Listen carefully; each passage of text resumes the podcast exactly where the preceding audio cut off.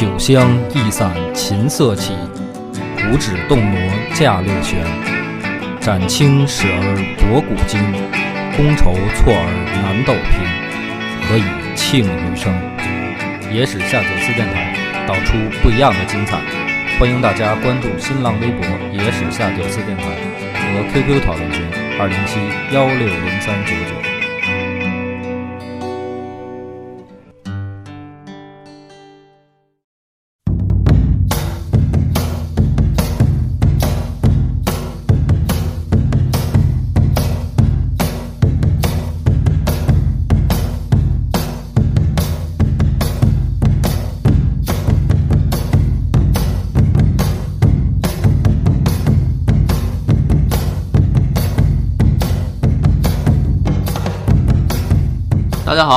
迎收听《野史下酒》，主播恶霸波。大飞，老问啊，豆豆，咱们还是先做一下自我自我推广啊。那个微信号，微信号是全拼的“野史下酒小姐啊，”啊。然后呢，里面我开了一个这个新的专题，叫“散稿拾遗”，就是呢，把之前啊我们就是录制之前我准备的好多稿子呢，我经常我就有的就不用了，有的就删掉了，或者录在节目里效果也不好的，很多的稿子就没用。那么这个微信重新开始了以后呢，我琢磨着有的不用的稿子吧，可以放在微信里面，大家看一看。那第一篇呢，我放了一个就是《云台二八将》里面马成，这个呢，我觉得拿到节目里录吧，可能不太容易出彩儿，不像其他那些将领打的那么热闹，然后性格那么突出。然后就放到散稿拾遗里面，今后呢就陆陆续续这样的稿子呢，就直接放到微信里面，大家感兴趣的可以看一下。呃，那咱们书归正题，上一回呢，咱们就说到耿弇啊，给刘秀在崇陵制定了一个完美的战略，就是崇陵战略嘛。那么咱们回头现在捋一下啊，就是刘秀自从登基以来，东边的梁帝刘永被他干掉了，东海的董宪，江淮的李宪，齐地的张布。北疆的彭宠，燕国的彭宠，西方伪汉樊崇，就赤眉军的老大；南方楚国的秦风，这些势力就一一的被刘秀逐个的给各个击破了。那现在的天下呢，还有谁啊？就只有陇西和蜀地这两个地方没有平定。陇西的这个陇西王叫韦骁，然后蜀地的这个蜀。皇帝叫公孙述，这两个哥们儿呢很有意思，就是咱们后面要介绍一下这俩哥们儿怎么起家的。但是按说咱们这个光武中兴讲了之前那么多了啊，这个刘秀能力也强，手下这个猛将又多，然后自己的这个带兵作战又各种牛逼吧。你按说到了这会儿，应该是属于把剩下这个两个小小小小地方军阀。花样吊打就行了呗，就是直接就虐他们。可是没想到啊，其实，在这一块儿还出现了一个短暂的三足鼎立的局面，就是有点像这个三国时期这个三足鼎立。就这两个地方的这个实力啊，比他之前的那些对手只强不弱，而且对虽然小，然后虽然这个之前也没有过多的出场。但是呢，剩下这两个还都是硬骨头。这里面啊有几个原因。第一个呢是，你看陇西跟蜀地，蜀地就是现在四川嘛，这两个地方啊就是占一个地利，本身就是大大山环绕吧，然后不好进军的地方。第二个呢是，之前中原打的一个一锅粥这么热闹，很多的这个有志青年或者落魄豪杰啊，他为了躲避战乱啊，就躲到这两个地方来。就是你们中原那儿闹腾这么热闹，我们不想这个跟你们这儿凑热闹的时候，我们就跑呗，往哪儿跑呢？就往这俩地方跑。所以这两个地方还占一个人才特别多。第三个呢是就是基本上没有遭到这个战火侵袭，也就是说什么呢？这个经济发展啊，然后军备啊，这些民生啊，都是属于还不错的状态。对啊，你想打仗得用钱嘛，对。那么这两个地方呢，在这三个方面情况下，所以说在之前刘秀面对过的对对手一对比起来，这两个地方实力还是不弱的。那咱们就得讲讲这个怎么发的家。先说这个陇西王韦骁，这哥们儿呢是陇右的大族，就是大族出身，也是贵族出身。小的时候啊，就以这个知识渊博而闻名陇右，在当地也就是属于小神童那个级别。嗯，很年轻的时候呢，便在州郡里面啊做官，就是他还是正经的这个等于呃公务员出身。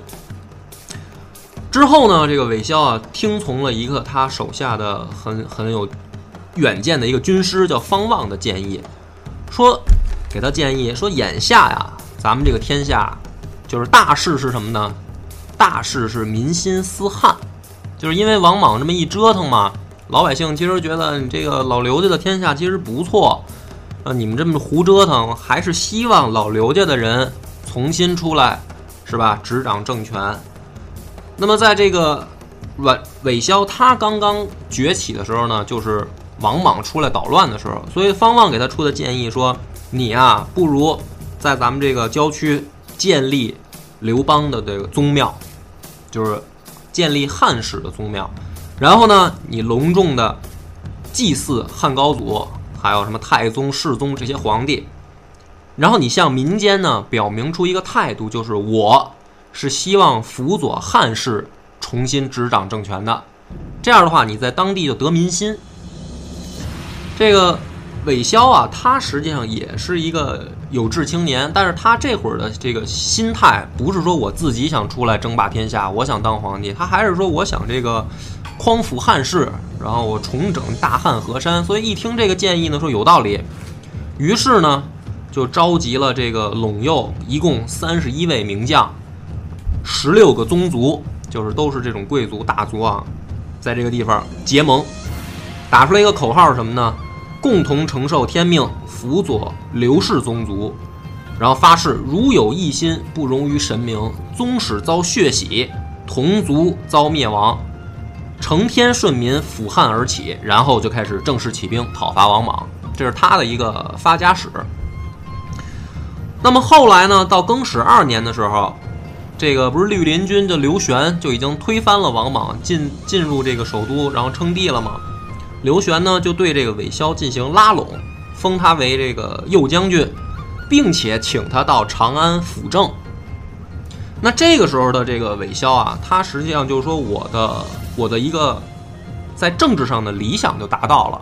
为什么呢？你想，我是处在一个偏远地区的一个呃贵族出身，但实际上呢，我离你的政治中心还是很远的。那么我应就是正好赶到了天下大乱。然后我在这个地方，我这个收揽民心，我得到了这个当地的支持，能够进入到长安去辅政。那么对于他来讲，政治理想其实就已经完成了一半了，就是我有资格进入权力的中央。那么这个时候呢，他的这个理想跟他手下那个军师方望的这个主张啊，就产生了一个矛盾。方望认为呢，说。之前让你啊去辅助汉室，不过是一个口号，就是什么意思呢？就跟项羽刚刚起兵的时候，然后他这个也是打出来一个，就是说我要推翻秦王朝，然后我要如何如何嘛，对吧？那么实际上呢，他这个范增给他出的建议是说，你现阶段可以这么做，目的只是为了收揽民心，等到你真正说你攻入这个首都以后，你应该自己当皇帝。那么他跟项羽这个状态其实是一样的。这个时候，方望就是范增那个角色，觉得对他有点失望了，说你怎么能这么眼眶子浅呢？咱们马上就有了争霸天下的实力了。这个刘玄更始这个政权，也就是一个说白了二流子出身，也没有什么很强的这个能力。咱们的机会正式到的时候，你干嘛要去贴人家的这个冷屁股？一来二去一说，方望觉得看来也说不动了，所以索性呢就走了。走了以后呢，阮萧这韦骁到了长安，还真是真心实意的想去辅佐刘玄。这里面出现了一个事儿，就是他的哥哥跟他的叔叔啊，准备谋反。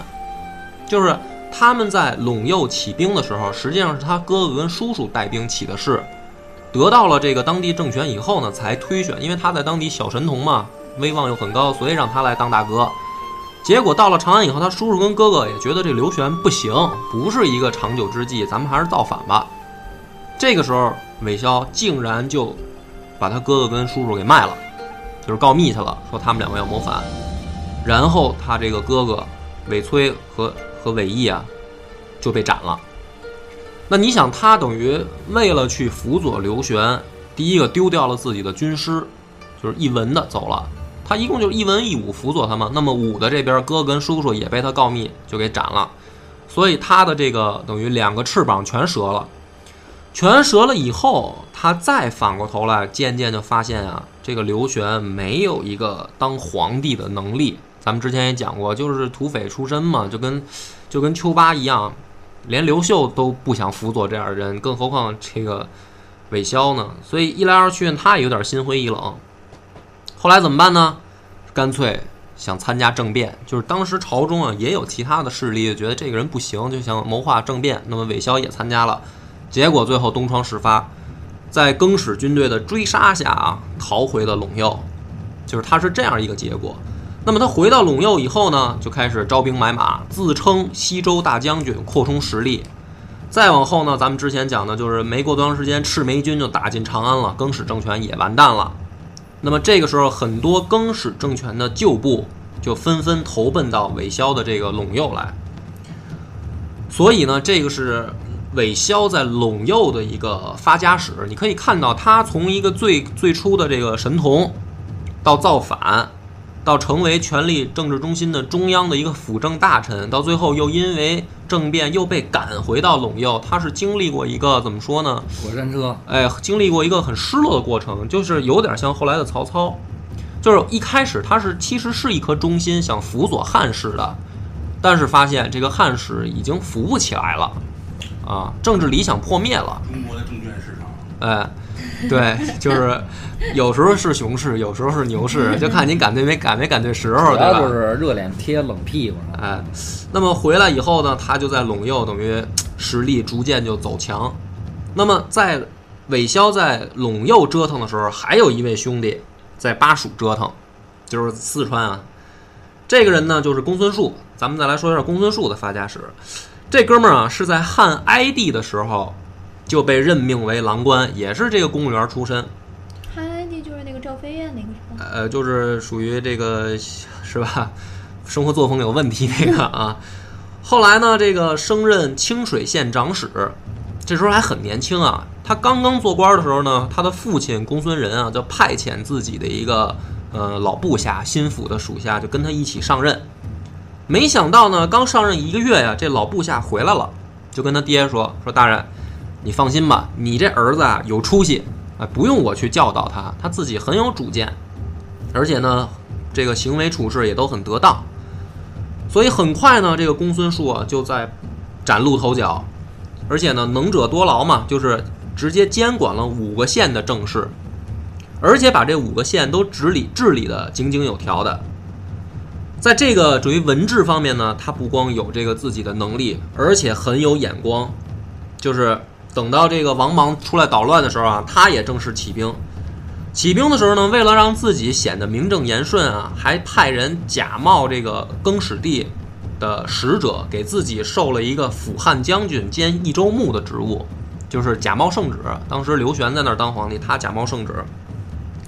那么到了这个更始二年的秋天，刘玄也终于意识到说：“哎，这个。”其他地方挺乱，再一看这个四川这地方也有人折腾，于是呢就派遣了一支部队，由李宝率领一万人进攻这个巴蜀地区。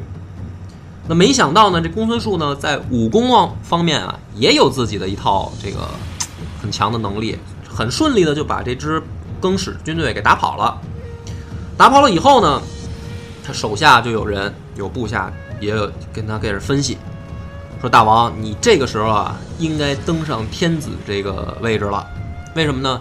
你登上皇位以后，就是天下，他就不会有有志青年就会来投奔你，名正言顺了。不然的话，你老老弄得跟造反一样嘛。说你看咱们巴蜀地区，对吧？崇山峻岭，易守难攻。现在呢，人才又多，而且兵精粮足，我们物产又丰富，经济又很发达。说这个地方啊，你说北上，到时候你拿下什么汉中以后，你像刘邦，他也是从这个以这个为基础开始逐鹿中原的嘛。包括后来的刘备、诸葛亮给他谋划那一套，也是以这儿为根据地嘛。所以他手下有人说，你干脆啊，你称皇，称皇以后呢，这样的话，天下有志青年为了这个从龙攀凤嘛，就会来投奔你，这样呢，你也有了逐鹿中原的资格。这公孙述呢，自己心里面没谱，就觉得行嘛，说我这个一个是吧，公务员出身，我现在你让我这个当国家主席，我 心里有点没底儿。回去以后呢，就是说日有所思，夜有所梦嘛，晚上就做一梦，梦里面啊就梦到了这个我们的上帝父啊，老天爷，老天爷就跟他这个玉皇大帝，对别往你自己身上贴。说说了一个这个预测，说这么说的，说八四子系，十二为妻，哎，什么意思呢？就是他自己醒了以后，就记着两句话，他就分析八思是什么意思，合起来就是一个那个他那公孙的公字儿，上面一个八，底下一个思。子系呢就是孙嘛，左边一个子，右边一个系，不就是繁体的孙嘛？公孙。十二为妻是什么意思呢？就是说，他猜测应该是说我天命能当十二年皇帝，他是这么一意思。醒了以后呢，就琢磨这事儿，说当十二年皇帝这事儿？对啊，说这玩意儿我是善终吗？看看，对吧？说十二年我是被人家夺了政权呢，还是这个我自然死亡呢？说我这事儿心里面没底。回来人说别找别人，就找媳妇儿商量呗，问问媳妇儿说媳妇儿怎么看。结果这个没想到这媳妇儿啊比他还心大，跟他又引了一句这个古古古人的先贤的教导啊，谁呀、就就孔老二说的。朝闻道，这个夕死可以吗？况十二乎？什么意思呢？就是说，先爽着。哎，你先爽吧。说这个老这个咱们前辈说了，朝闻道，夕死可以，爽一天就就够本了。你况况且你爽十二年呢，赶赶紧的吧，别别磨蹭了。哥们儿一琢磨说：“是啊，说这个皇帝啊，这个好歹能在史书上，我也是吧，我们老公孙家也留一笔，十二年干得过啊，干脆咱也称帝吧。”于是呢，公孙述在自立为这个皇帝，然后定都成都，就是也正式就算是崛起了。然后呢，以白色为正色，建年号为隆兴元年，反正这隆兴元年嘛，也也挺提气的。拜李雄为大司徒，这个李雄就是当时劝他当皇帝那个人。公孙光，他俩弟弟啊，公孙光为大司马，公孙辉为大司空。然后呢，命令自己的手下的部将侯丹北出白水关，占据南郑；任满东出八郡，占据汉关。这样的话呢，就把整个的益州牢牢控制住了。因为它本身就是崇山峻岭，就是它对边界就是几个关口，这关口一控制住，我这个地盘就算是稳了。而且这个咱们刚才也说过，蜀地不是未受战火，然后很多的豪杰都来投奔他吗？这里面有谁呢？咱们之前介绍过的打不死的那个小强严岑，这时候跑到他这儿来了。还有那个让小小舅子新臣出卖那个扫地大将军田荣，哎，也跑到他这儿来了。很多这样的豪杰，公孙这些人，你看严岑吧，如果按当时的这个战斗力排行榜啊，起码是能排在前十里边的，就是能力是不弱的。田荣呢，可能稍微怂点，但是也能排进前五十，就是都是这样的人才。公孙述呢，对于这样的人全部加以重用，并且在蜀地啊训练出来了一支数十万的军队，然后呢，用汉中地区囤积粮食，在南郑建造宫殿，就是自己这小日子踏踏实实就算过起来了。那么，眼看韦骁跟公孙述这俩哥们儿在这个西南地区日渐做大啊，刘秀的这个心里面也感觉到了一丝丝的忧虑，就是你想，我刚刚把东边、北边、南边平定了，西面就越来越强，也不好办，怎么办呢？恰在此时，来了个人到洛阳见他，这人谁呢？叫来西。莱西是南阳新野人，按照这个亲戚关系论起来啊，他是刘秀的表哥，啊，还是有关系的。莱西这个人为什么说很关键呢？他在汉中啊，跟蜀地往返了很多年，对于当地的情况特别了解，就是了解那边的情况。那么他呢，就是跟刘秀分析说，韦骁啊，陇右起兵，当时打的是恢复汉室的旗号，并且曾经在刘玄的手下做官。那么这个人呢，他实际上对汉室还是抱有一丝眷恋和期望的。那么从某种程度上来讲，这个人比公孙述更好争取。从心理上来讲，说不如咱们这样，你派我呢去陇西，我负责劝韦骁投降。然后呢，咱们走一条什么战略呢？联拢制蜀，就是说我们拉一方打一方，你别两个跟他们同时开战。这样的话，你想。我们在这个南边荆州地区要面临蜀国的进攻，然后北边我们要面临汉中这个韦骁的进攻，我们双线作战是对我们不利的嘛？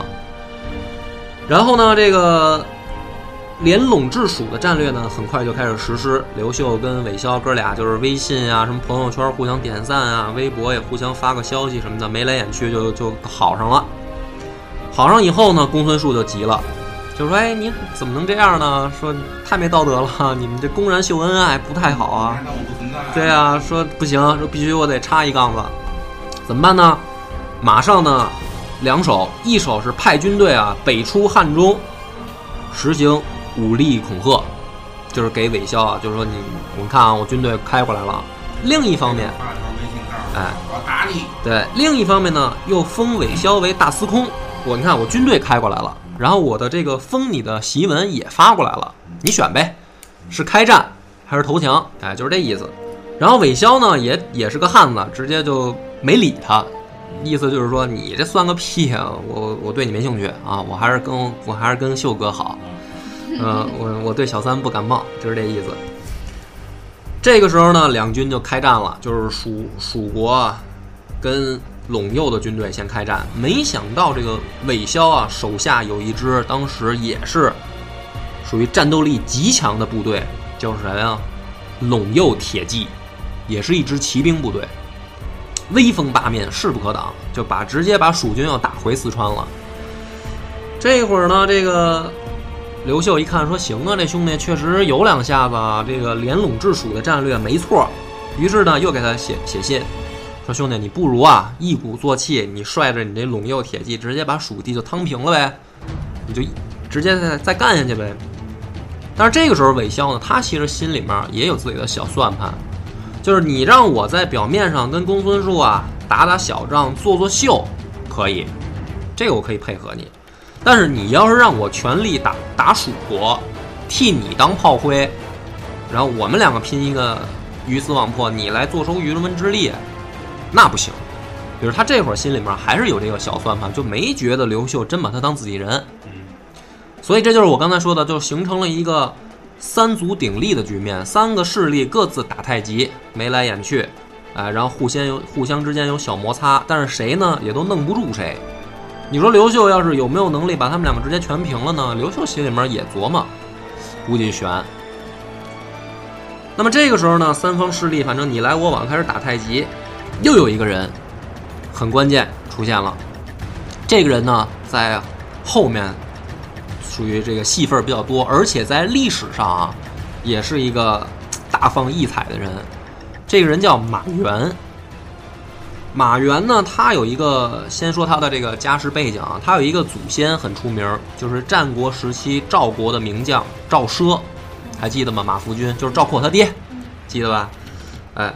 他为什么为什么他祖先姓赵，他姓马呢？是因为这个后来秦国打打打败了赵国以后呢，就是他们家族怕秦国人赶尽杀绝，所以呢改名换姓去隐居了，所以他姓马。但是实际上他追溯祖先是，哎是赵奢。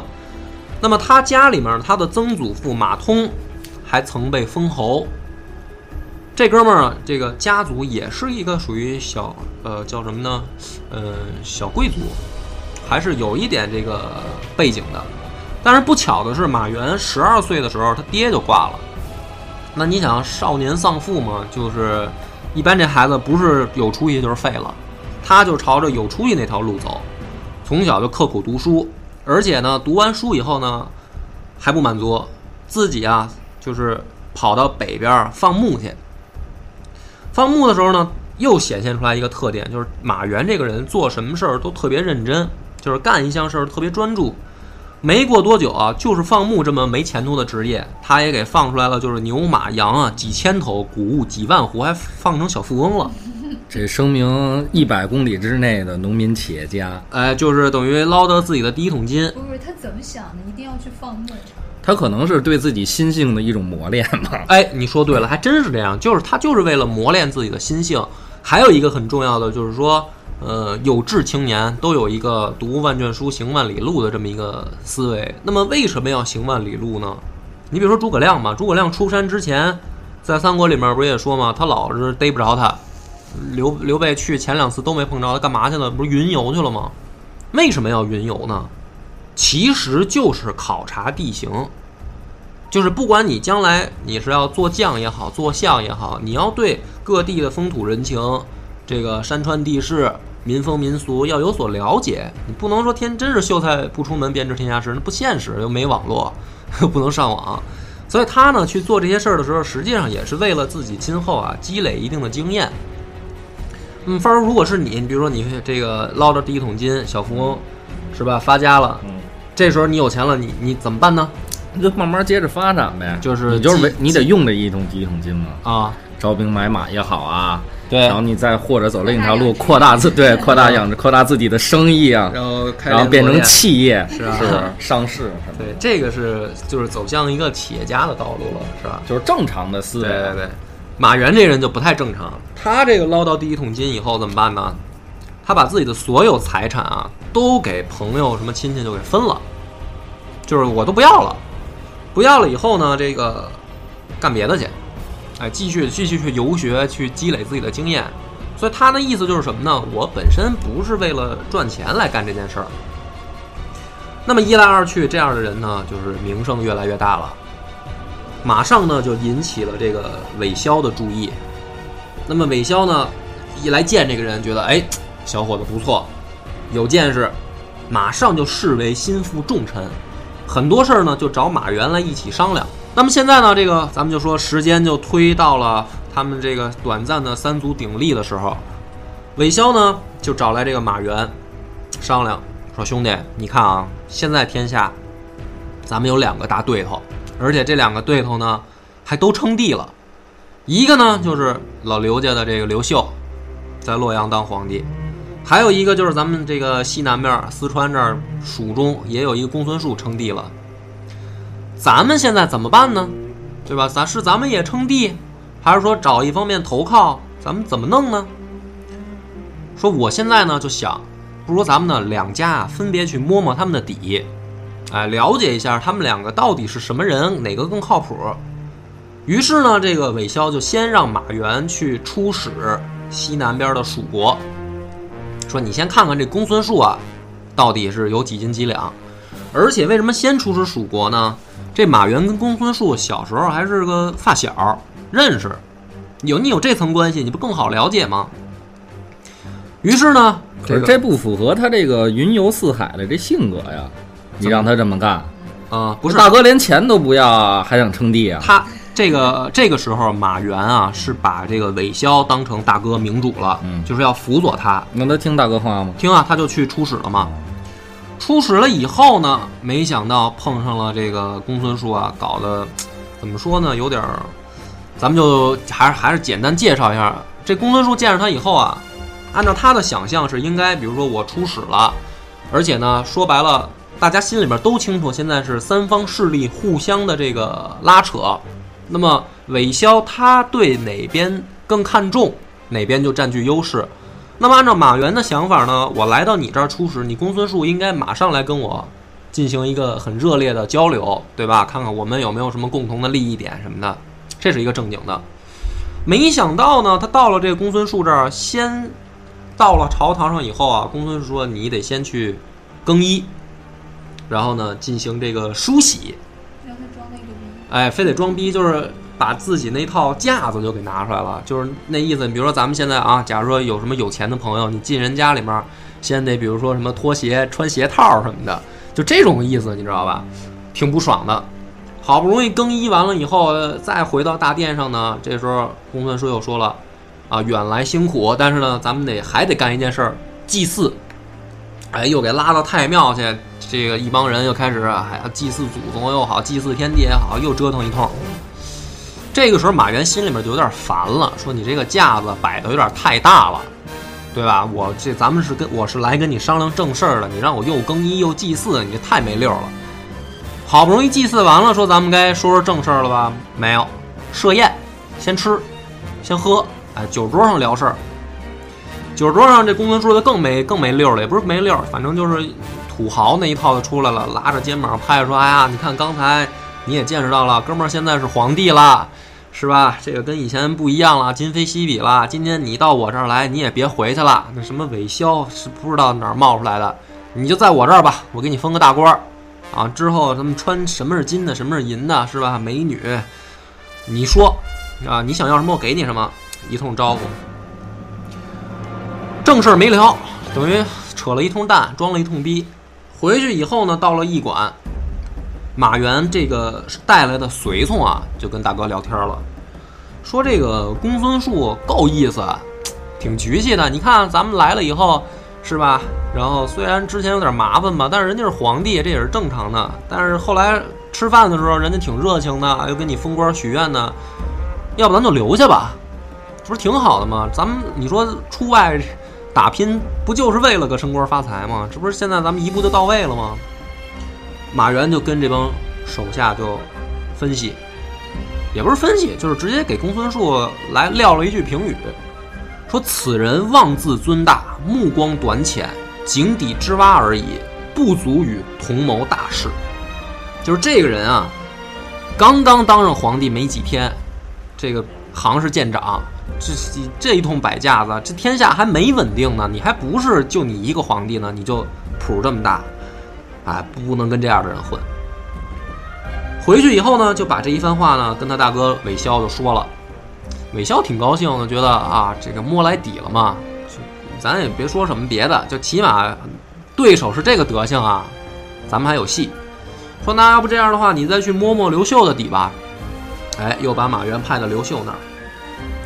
刘秀的反应跟公孙述就是大家也不出意料嘛，肯定就是截然相反的。刘秀本身就是从最底层打拼起来的，就没那么多架子。很多他手下的武将服就服一点，就是刘秀这个人没架子，很务实嘛，很讲究效率。而且严于律己，不喜欢铺张浪费，所以呢，这个马援到了刘秀那儿以后，竟然就直接被叫到刘秀的宣德殿去议事。宣德殿是什么地方呢？就相当于刘秀的书房，就是他宫殿里面他办公的地方。那么你一个外臣一上来就到这样的地方来接见的话，就证明刘秀这个人确实是一个心胸很大度，哎，很务实，没有那么多这个。乱七八糟的，进去以后呢，看见刘秀穿着打扮，包括他门口的侍卫、宫女啊，什么都很简朴，没有什么那个像公孙述那样，哎呀，又得装个逼吧什么的，没有。马原进去以后呢，就说你也没准你这是装的呗，就是那边玩铺张浪费，你玩勤俭节约，这也可能装，就故意要拿话试探一下刘秀。怎么说呢？跟刘秀这么说的。说当今之事，群雄并起，天下未定，不仅是君主挑选臣子，臣子也要挑选君主。这一番话呢，可以说是按在当时那个环境背景下，就是有点儿怎么说呢，非主流了。一般概念里面都是老板老板挑员工嘛，啊，你这一来还没怎么着呢，你先说我得挑你。按一般一般的这个土暴发户的脾气就急了，就是你他妈装什么呀，是吧？你这谁知道你是谁呀？你有什么资格说这话呀？刘秀没急，刘秀就觉得有道理啊。你接着你接着往下说，又说一句，说这个陛下怎么知道我不是来行刺的呢？就是你直接给我叫到书房来，又没有什么警卫侍卫的什么的，你万一我是刺客，你怎么办呢？这时候刘秀说啊，说我看将军啊不像刺客。顶多算个说客。这一说呢，就证明刘秀啊，他其实不是那么，就是说假仗义。他是一来二去，他分析过的。你到我这儿来，你是跟我来谈事儿的。你你要是来行刺的话，就就咱就别聊了，我心里这点谱还是有的，我知道你是来干嘛的。于是呢，这个马原这个时候心里面就是有点佩服他了，觉得这大哥心里面有谱的呀，不是那个就是假假招子，嗯，对啊。所以呢，此后数十天，刘秀一有空啊，就和马原就聊，俩人就切磋，然后甚至呢，当时去打董县的时候，也带马原一起去，就是你直接到我的这个核心，你看看我怎么打仗，我平常怎么行政的，这些事儿我都让你看，没有藏着掖着。这个时候呢，这一趟马原跟着逛完，再回到韦骁那儿，就把这一来二去的跟韦骁说说，大哥，这个是真龙，明主，你跟着他干有有前途。韦骁一听啊，反而有点不高兴。韦骁最想听到的什么呢？最想听到就是公孙述是傻逼，刘秀也是傻逼，我谁都不跟，我将来把他们俩都灭了，我当大哥。结果一听这兄弟回来说刘秀是真龙，心里面有点嘀咕，说哟，那看来不好办啊。然后就接着听他说，这个时候呢，这个马原就说说刘秀是明君，非公孙述能比。那么依臣看啊，刘秀的才能谋略，治国平天下，可居当世之冠，且不重繁文缛节，只求实效，为人大度，处事公正，赏罚分明，在满朝文武和当地百姓当中威望极高。就是把这个一通话给他全面的就做了一个总结。你看，你再对比之前给公孙述那个什么井底之蛙那个，那就是截然相反的嘛。这个时候，韦骁越听呢就越不高兴，就问一句说：“既然你说这么好啊，这刘秀这么好，那么刘秀比他祖宗刘邦怎么样？就是说，现在反正你当世没人能比了嘛，那咱就往前找呗。汉朝开国皇帝刘邦，这他比他怎么样啊？”这个时候呢，马原也不傻，听出来大哥呢可能有点话里有话的意思了。你这老压力强，不是，这时候呢，他这话呀，你听他怎么说？我先说啊，他说：“臣观刘秀不如高祖皇帝，刘邦抓大放小，凡政事都有专人处理，领军打仗呢也都是麾下将帅用命，而刘秀喜欢自己来，平时呢就是喜欢自己处理政务，而且呢。”要求自己和臣下的这个都比较严格，就是以身作则嘛。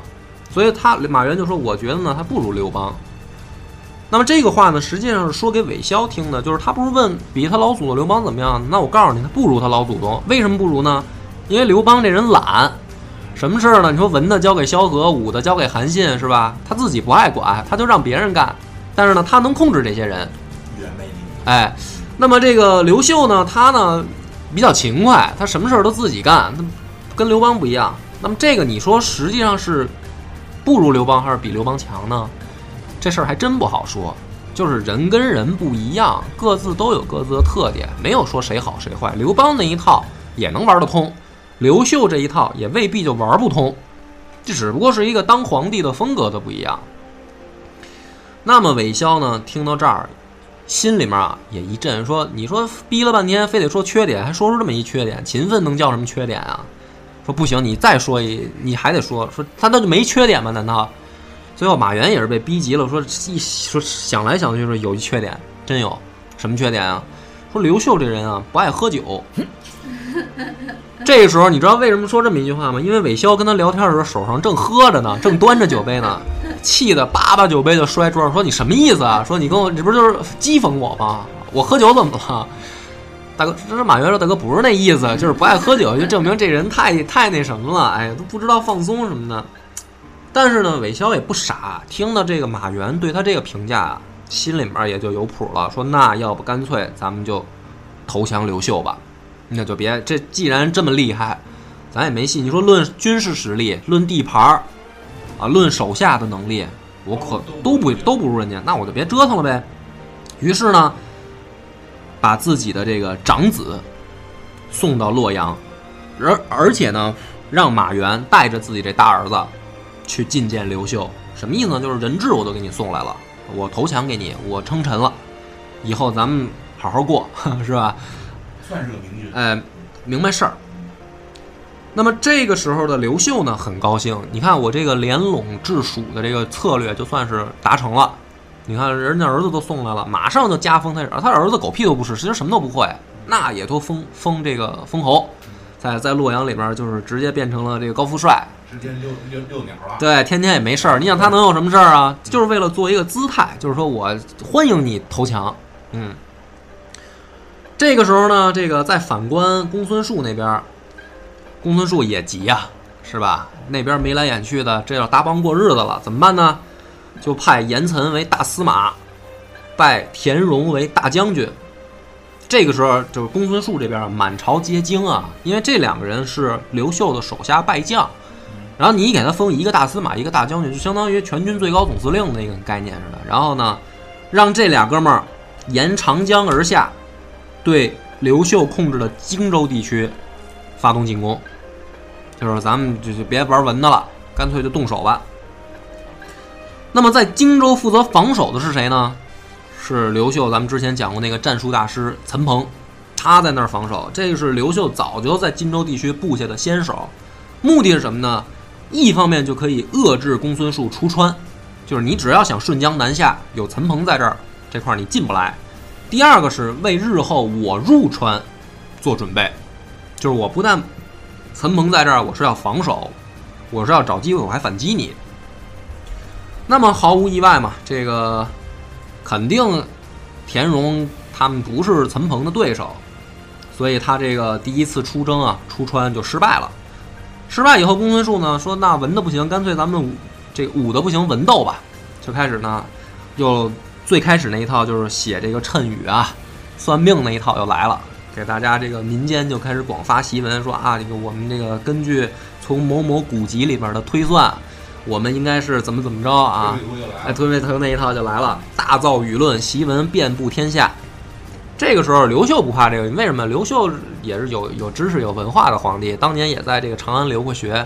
你考这一套，那来吧，我就一他就一一的把他这个谶语当中的这个或者破绽给他指出来，就说你这个为什么不对，哪儿不对，一来二去。这时候公孙述说：“行啊，兄弟，这个武斗不行，文的我又骂不过你，那就没没招了啊，确实也没招了。那么这个时候呢，再反观刘秀，他也很敏感，他意识到了说啊，不能再给这个公孙述时间了，应该一鼓作气干掉他了，就是我们的机会到了，跟他扯什么蛋啊还？所以三方均衡一旦打破了，刘秀就开始准备动手。怎么办呢？建武六年四月的时候，刘秀在各地调集军队到长安集结，然后又组织自己的这个梦幻部队啊，都有谁呢？建威大将军耿弇，虎牙将军盖延，汉中将军王常，补鲁将军马武，征虏将军季尊，骁骑将军刘歆，武威将军刘尚七人立即赶到长安，这个来待命。是梦之队。梦之队嘛，对啊。然后呢，并且呢，这个让莱西，就是他那表哥啊，去陇右，干嘛呢？告诉韦骁做好伐蜀的准备，协助汉军南征，并且在大军过境的时候提供粮草军饷，就是我要动手了。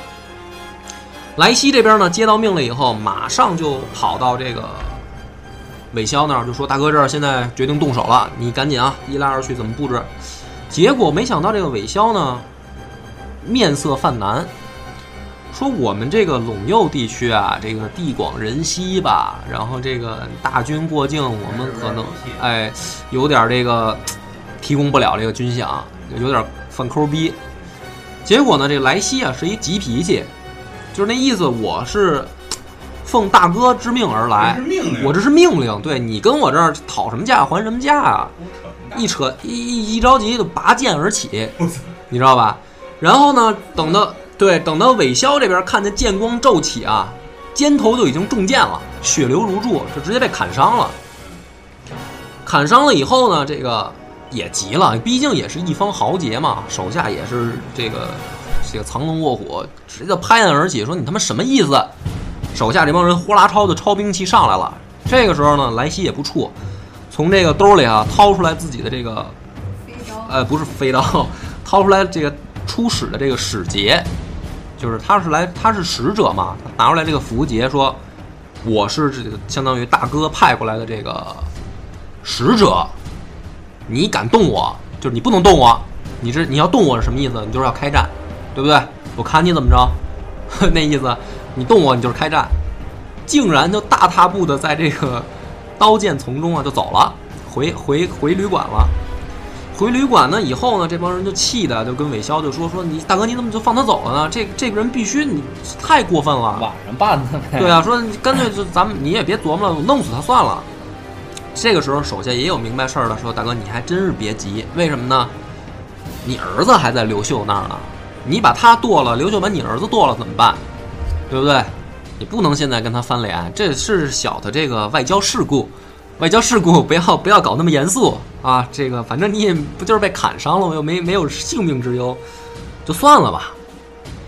但是没想到呢，这个韦骁啊放过来西，但是这个举动呢被来西一五一十的就回报给刘秀了。刘秀这个时候心里面就琢磨说：“哟，什么意思啊，兄弟？我这个大军过境让你提供粮草，你还不愿意是吧？那我就别大军过境了，我就大军入境吧，我就直接趟了你不就完了吗？”于是呢，当年五月，拜大司马吴汉为帅，耿弇、盖延、王常、马武、刘尚为副将，率领十万大军进攻陇地。就是我先不灭蜀了，我先收拾你呗。这个时候呢，不但这个前面部队出征啊，后面冯异、季尊负责驻防关中，就是出征的我派好了，负责给你们殿后的我也准备好。这个是很关键的啊，就是后面要讲到，如果要不是冯异跟季尊在关中驻防，刘秀就摊上大事儿了。那么这个时候呢，这个韦骁也觉醒了，就是说，看来啊，这个外交无小事，是吧？虽然被砍的是我。他先动的手，但是刘秀现在呢，有点要来灭我的意思，怎么办呢？任命自己的主将王元连夜赶往龙底布防，就是看来这是要要跟我先来 PK 一下。龙龙底这个地方是现在今天的陇山，又名龙坂。这个地方呢，山势啊高大雄浑，地貌险峻，然后林密草茂，曲折险峻。六条盘道直达山顶，所以又叫六盘山。那么在这个地方布防啊，可以说是占据了一个地利的优势。这个时候呢，再反观，它这个六盘山跟现在那个六盘山一样吗？就是啊，就是六盘山啊。那么这个时候呢，这个刘秀的这支军队啊，由吴汉率领着，就已经开进了这个陇底，就是陇山的这个境内。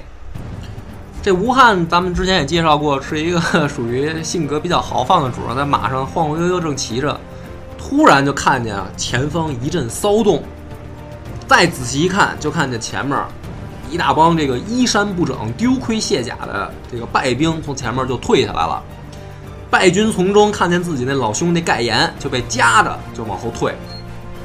这个时候呢，吴汉心里面就一惊，就就是隔着老远就问盖延说：“兄弟，怎么了？”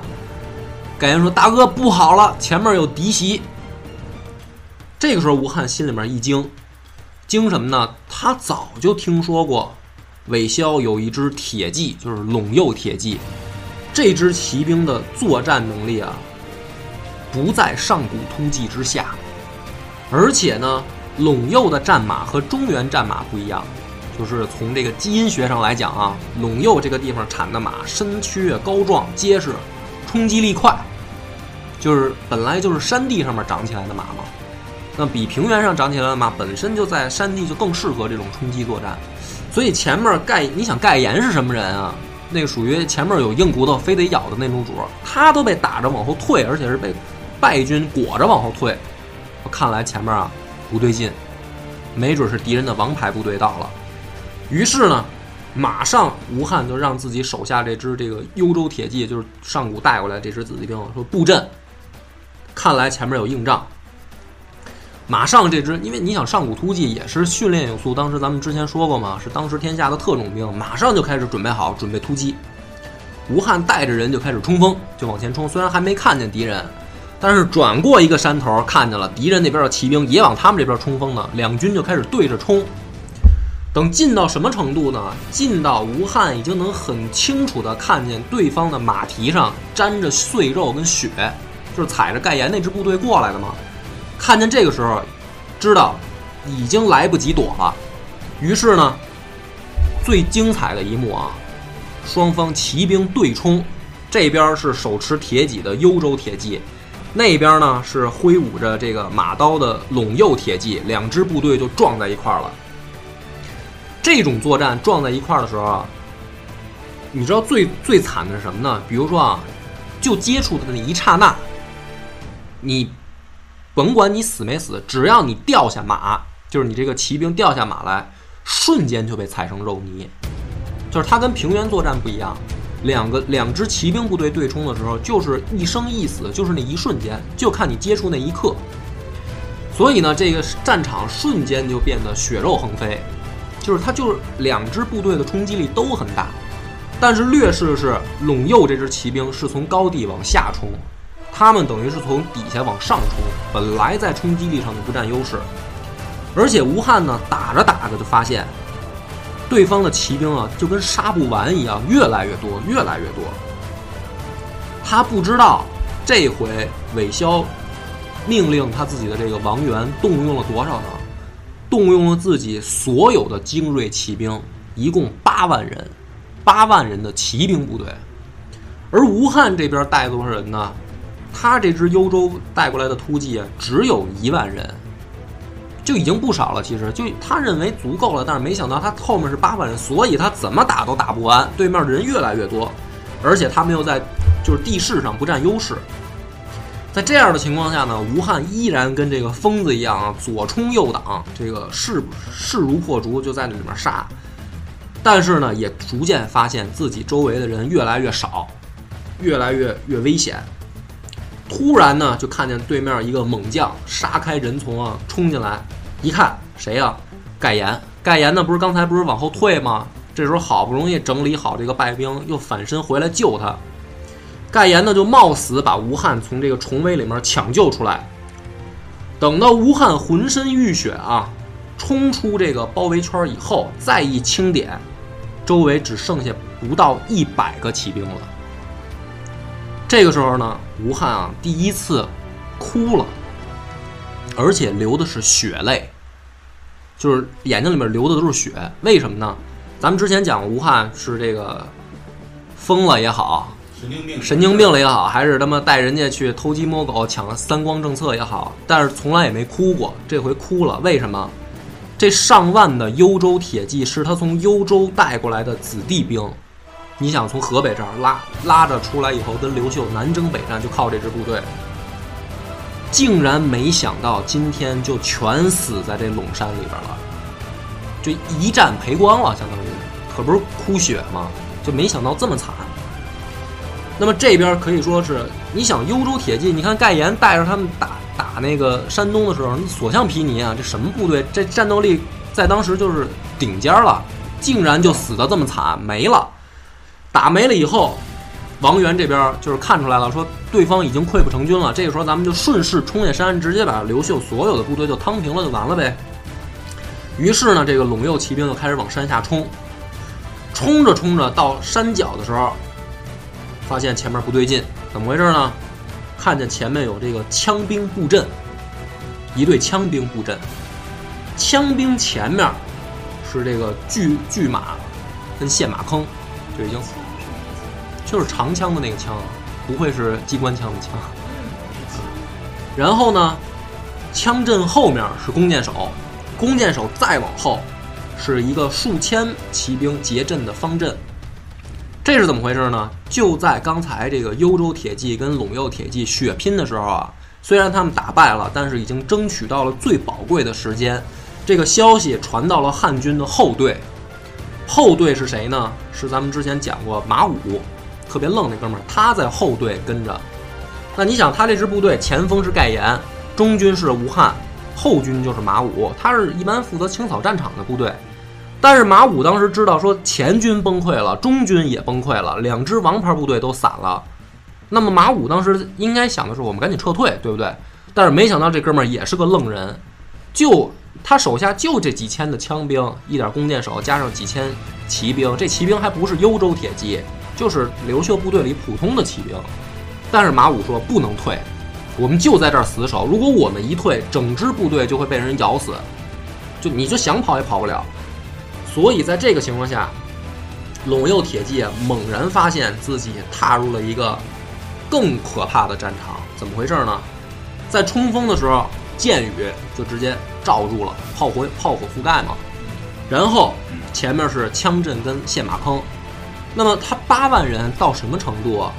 他就不计战损，一轮冲锋下来，陷马坑让人跟马给填平了，因为他人多呀。他而且马武仓促之间哪儿可能挖那么大的坑啊？直接把马坑填平了，然后还往前冲，然后就跟他这支枪兵部队撞上了。那你想人啊，拿着枪在地上蹲着挡挡骑兵冲锋，那能挡得住吗？只能起到很小的作用。就是虽然古代战场的时候，你在平原上阻挡骑兵只有这个办法，就是密集列阵，然后拿枪弄成一个刺猬丛那样。但是在你想他从上往下冲的时候，马根本停不住，直接就撞进来了。撞进来以后，很多的这个士兵手上那枪啊，杵进马的身体里以后，枪就崩了，因为都是木头杆儿，就折了。折了以后，这人让杆儿崩的时候，带着就飞了。就到这种程度，他冲作用。对，就是这枪一崩，人整个挑着就飞起来了，在在军阵上面，然后这支部队继续，这支骑兵部队继续往下趟啊。这个时候马武知道枪阵也都也都散了，怎么办？让自己所有的士兵顶着盾牌再往下再往上对冲，就是枪阵也也都散了，然后怎么办呢？举着盾牌跟马队对冲，但是这个时候马队的速度就已经降低了，就不像刚开始冲击力那么猛了。然后这个再一次对冲的时候，这支盾牌部队很快也就死在里边了。但是为什么这个时候这个王元说自己踏入了一个更可怕的战场？他吃惊的发现，这支盾牌部队让自己的这个骑兵啊踩过去以后，竟然怎么什么样？就这些人都已经躺在地上不能动了，手依然抄着刀在砍马腿。就是你的马可以踩我过去，但是你只要从我身上踩过去，我就拿刀砍你的马腿，就惨烈到这种程度。然后这支骑兵部队的冲击力终于就停了，你就相当于在死人丛里面一个刀阵啊，这帮人都躺在地上不能动了，只要手还能动，我就砍你马腿。他这支骑兵部队一停，马武这边再用剩下那数千骑兵开始反冲击，就是你的速度停下来以后，我开始冲锋。那么在这样的情况下。就马武生生把整个战局给扭转过来，就靠人命填过来了，等于在这样的拼死阻击下，才才能够让吴汉的这整支军队等于安全的撤回长安，不然就是全军覆没。那么这个时候，刘秀就意识到了陇西军队的强大的战斗力，就这个的确跟之前对手不一样啊！你想，那你耿眼打山东的时候什么状态？你这会儿又是什么状态？得知这个王元在龙底击败汉军以后啊，韦骁大喜，就是说看来我们还是有实力争霸天下的。于是马上命令王元跟另一员战将叫邢寻，两个人各率两万精兵出陇山，不用不用被动偷袭了，不用防守他了，分别进攻寻邑和牵线，就是刘秀的两个战略要点，开始反击。那么。陇西的这支军队，在冲锋向寻邑的时候，刘秀的另一支王牌部队由冯异率领着，也在赶往寻邑。冯异还记得吧？大树将军打败赤眉军的那个人。这个时候，冯异下令全军急行军，务必在行巡赶到寻邑之前到达。为什么呢？他告诉手下的所有将官，寻邑是渭北的重镇，三府的门户。一旦寻邑失守，三府动摇，长安震动，什么意思呢？就相当于咱们现在说这个通州是咱们的 这个第一道防线，通州要没了，咱们北京也就悬了，就这意思。所以咱们必须要车独自必须要赶在堵下这个晚晚晚高峰之前冲出三环，对这个冲上京通高速才行。那么这样的情况下呢，日夜兼程，终于在陇军到达之前进入了寻邑。冯异到了以后，立即下令全军偃旗息鼓，然后关闭城门，做出一种假象。什么假象呢？就是让敌人认为汉军的主力还没有赶到通州。那么等到陇军的士兵赶到了以后呢，就开始争先恐后的往城头上爬，就开始抢占嘛。啊，也听说过耿眼的打法嘛。结果没想到还没爬到城头，爬一半的时候，城头上突然出现全副武装的汉军士兵，然后滚石雷木俱下。同时，在这个陇军陷入混乱的时候，寻邑城门大开，汉军骑兵如潮水一般杀出来。那这个时候，陇军的士兵就跟受惊的兔子一样了，就是崩溃而逃。所以呢，这个就是同时，冯异在打败邢巡的时候，季尊也在牵线击败了王元。就是我刚才说，为什么这两个人在很关键啊？要没有这两个人，估计刘秀的长安就丢了。又是一个等于防守反击。那么进攻三府的这个陇军呢，可以说是铩羽而归，关中再次转危为安。那么这个时候，为什么说这一仗很关键呢？帆儿哥，你你琢磨一下，你说咱们打撸啊撸的时候，其实顺风局不难，对吧？就是顺风局，你你揍敌人的时候，对面都是猪的时候，这种局势不难。最难的呢是逆风局。其实最难的是顺风局打逆风局在哪儿？对，就是就是这意思，就是说，你如果能够在大逆风的情况下把局势扳回来，这个事儿是很难的。人心啊，哎，那么气势那么就是说，真正的实力啊，心理素质是体现在逆风的时候，对吧？你说帆儿哥有的时候直接就关关机了，可能 说这个操不打了，是吧？你跟人学学，这逆风才是锻炼自己的时候。那么经过这一场逆风大战，双方的局势啊，产生了一个微妙的变化。谁呢？陇军这边韦骁的手下西边河西在河西地区啊有一个地方势力，一开始效忠他的，这人叫谁呢？叫窦融，就是这这边的这一个小军阀是依附他的。但是窦融呢，通过他们这个陇军第一次出征跟汉军对战，一针见血的就看出来，从地盘、军力到人才到心理素质上，刘秀其实是更具有优势的。就是像刚才咱们说的，打顺风拼实力，你看不出来，但是谁能打逆风，这才是更更有能力的。那么这个时候，窦融的分析，刘秀其实更有胜算。于是呢，窦融就给韦骁啊写了一封信，信里面呢言辞很恳切，因为一开始他他是认韦骁为大哥的，所以他就给韦骁分析，说大哥，虽然你这第一仗啊赢了。但是呢，从里边比如一来二去啊，咱们从专业角度分析，其实人家刘秀也没输，你们就是打一平手。但是呢，你跟人耗下去，你想你才占多大地盘儿，人家有多大的地盘儿？从补给能力、从生产能力上来讲，你跟人家耗不起。你不如啊，趁这机会投降算了。没想到呢，窦融这一番这个很推心置腹的分析啊，韦骁现在是上了劲了，就觉得操，已经开打了，我没有开弓没有回头箭嘛。就没理他，结果呢，窦融就彻底灰心了，开始呢给刘秀也写信，那意思，大哥，我我看明白了，我想跟你干，我投诚。哎，我投诚。给刘秀写信的时候就约好了一块儿进攻陇右的时间，而且这边晋起河西五郡兵马全部拉到和陇右交界的地方，干嘛呢？搞军演。哎，这个震慑人家哎，震慑人家那意思，你不是不听劝吗？我反正我在这边演个习，你你你你不能把我怎么着吧？那么这个时候呢，韦骁呢也开始觉得情况有点不妙，就是自己手下这边啊有一些这个人啊开始心里动摇了，于是呢开始给刘刘秀也写信。写信呢，咱们不引直接全部那么引啊，就引几句话。第一句写的这么说的：“丽人闻大兵卒至，惊恐自救，陈嚣不能禁止。”什么意思呢？就说咱们第一次这个作战是怎么回事儿啊？是因为我手下有人听到大哥你的这个大军开过来了，他们本能的去防守反击，不是我下的命令。等到我知道的时候呢，已经管不住他们了。这是我手下自发发起的一个这个反击，不是我下的命令。这是第一句话。第二句话呢是，兵有大利，不敢废臣子之节，亲自追还。这句话什么意思呢？就是我不是把你的幽州铁骑都干趴下了吗？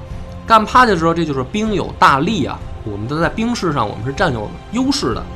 那么不敢废臣子之节，就是我还是认为我是你的臣子，所以我亲自追还的，不是你什么冯异、季尊把我们给打回来的，是我亲自把部队调回来的。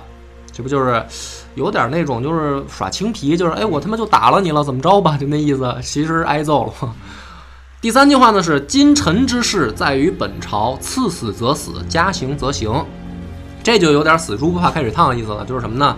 就是今天这事儿，大哥你说了算吧，你让我死我就死，你要罚我我就罚我，嗯，你看着办。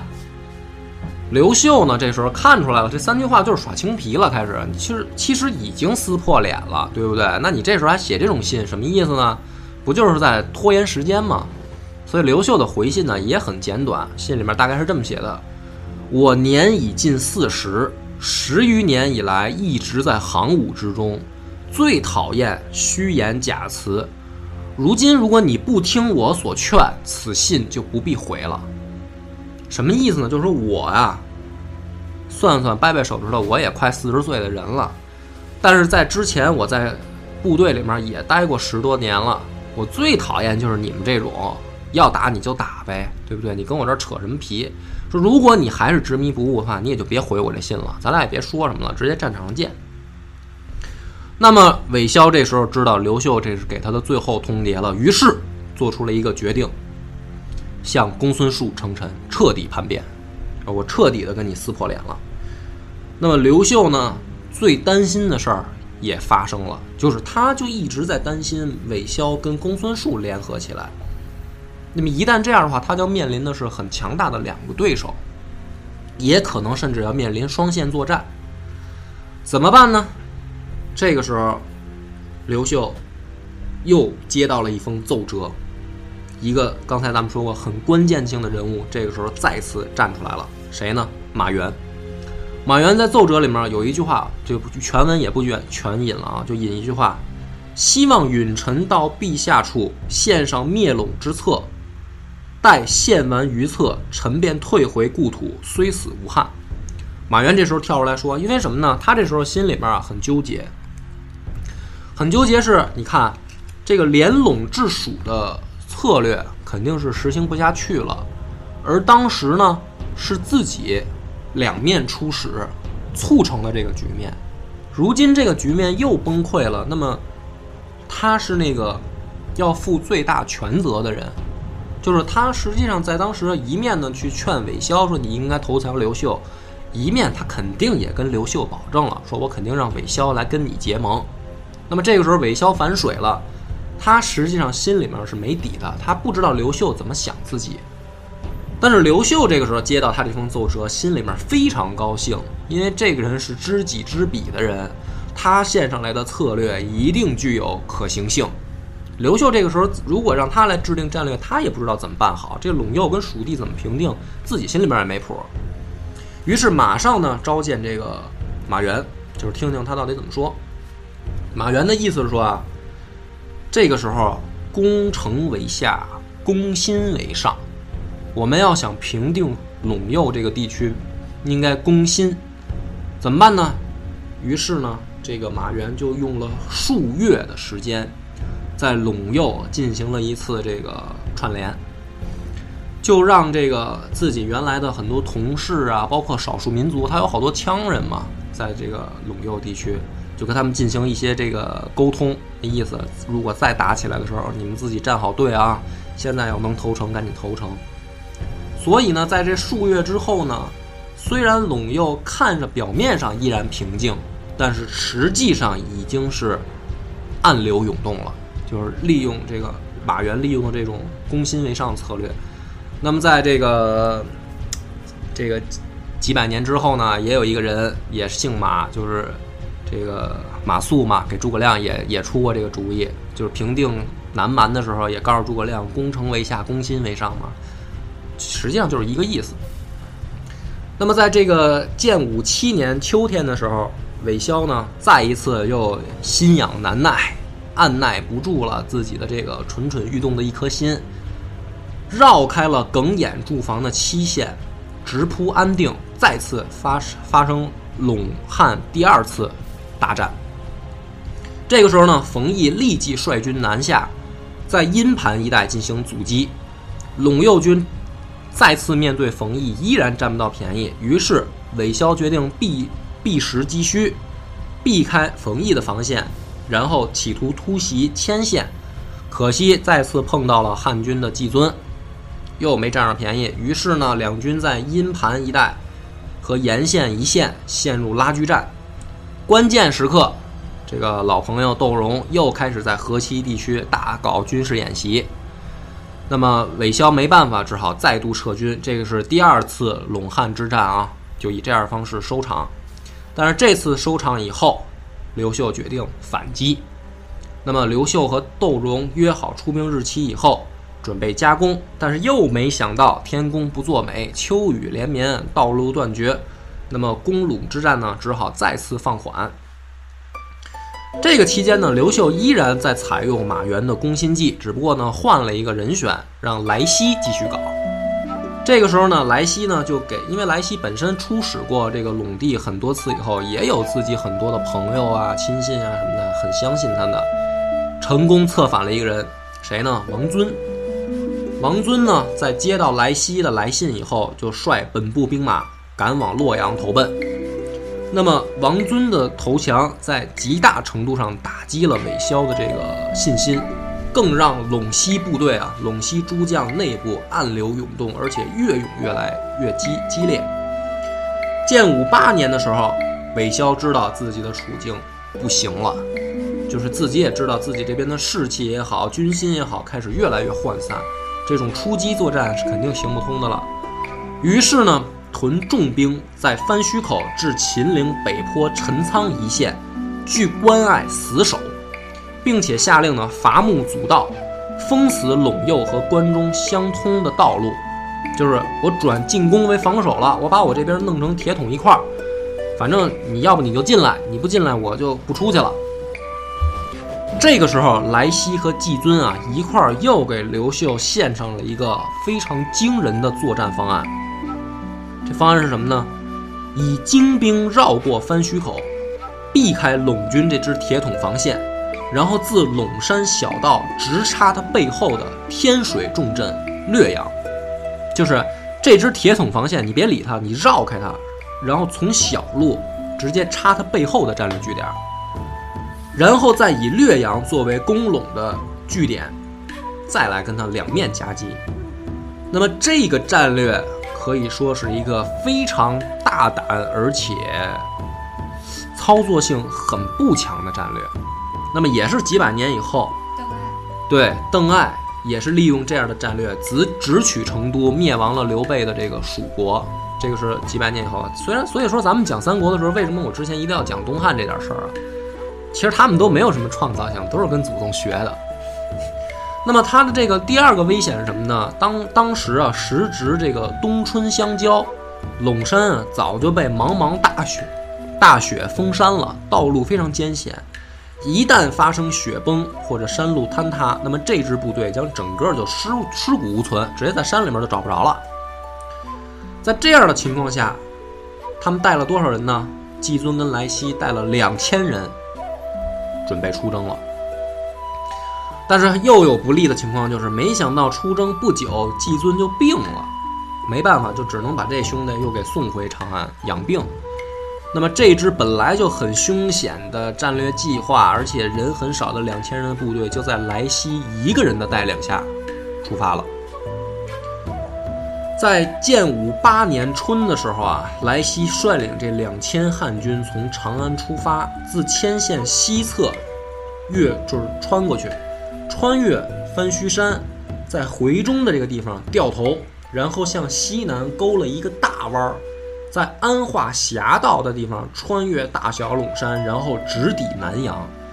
如果你在这会儿，我回去找一找啊，我要尽量能找到这张地图，我放在咱们的微信和微博上，大家看一下。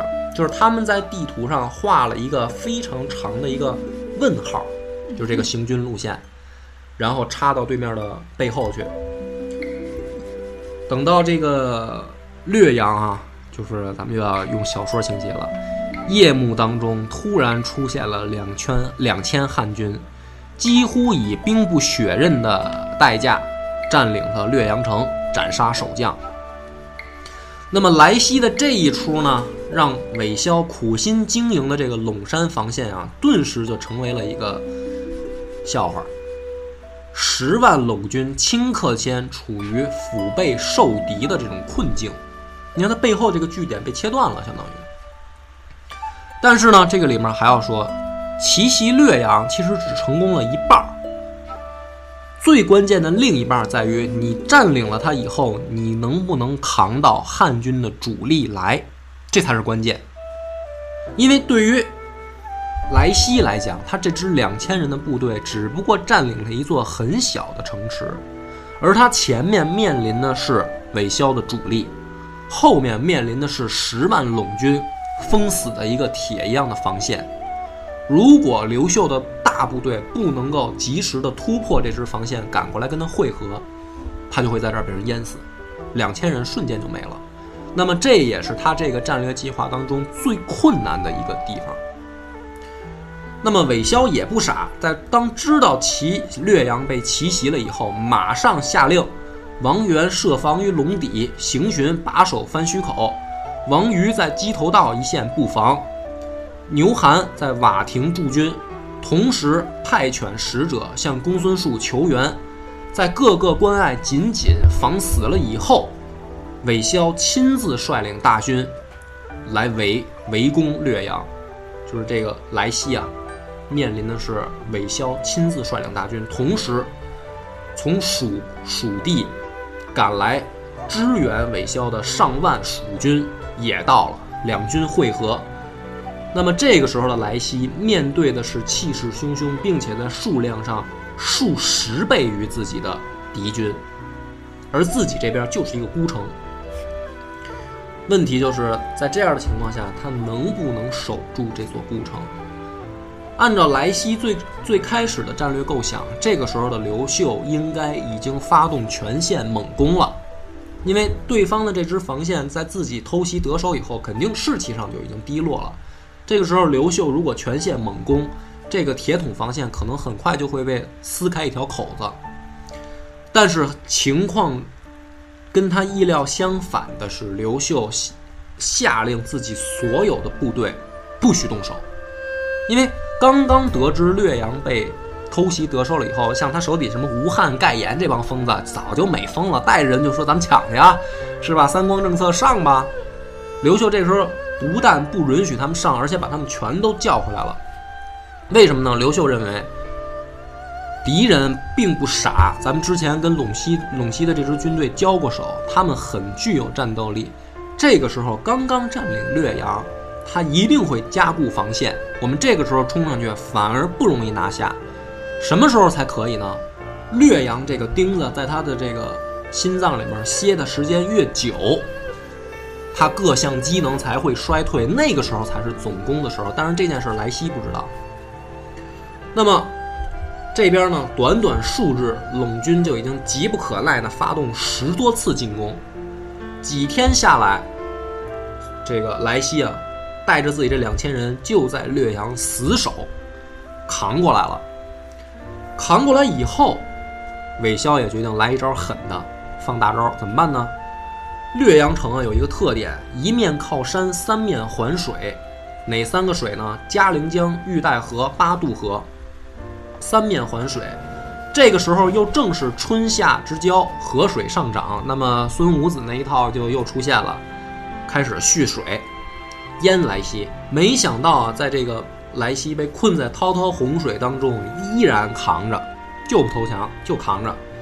这个时候韦骁也怒了。洪水刚刚一退，再次发动猛攻，但是这个时候他发现了这个可喜的一幕，就是无数的这个陇右士兵啊，深一脚浅一脚的踩在这个沼泽地里边，被水淹过了嘛，这片就成沼泽了。在踩在沼泽里的时候，上面被这个汉军当成火把子射，所以他这个大招等于打在自己人身上了，还没等自己的部队靠近城墙，就基本上让汉军给射成筛子了。再反观莱西这边。箭用光了，汉军就拆房子、锯木头造箭，吃的没了就挖野菜、杀战马。